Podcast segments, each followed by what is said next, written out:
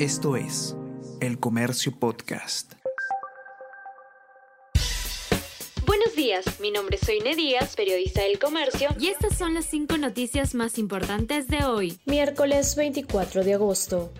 Jennifer Paredes podría recibir al menos 23 años de cárcel, según fiscal. Fiscal subraya que ella y la primera dama, Lidia Paredes, han tenido vital importancia para el éxito de los fines delictivos de una organización que está enquistada en el poder. El Ministerio Público maneja la hipótesis de que el presidente Pedro Castillo encabeza esta estructura en ministerios de Transportes, Vivienda y Defensa, la SUNAT y Petroperú.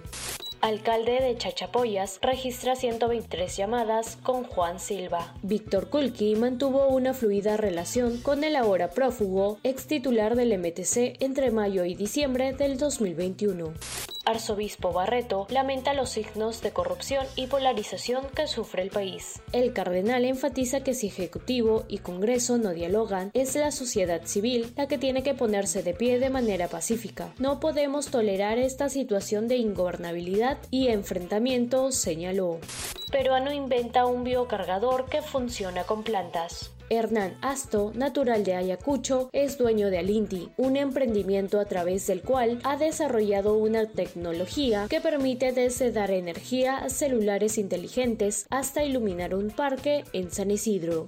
Cooperativa en Arequipa estafa a pacientes oncológicos y adultos mayores. Hay cooperativas financieras confiables, hay otras que están en la mira por operaciones sospechosas y hay un tercer grupo de cooperativas que han sido creadas exclusivamente para estafar a sus socios. Les quitan todo el dinero hasta asegurarse de que ni siquiera puedan pagarle a un abogado.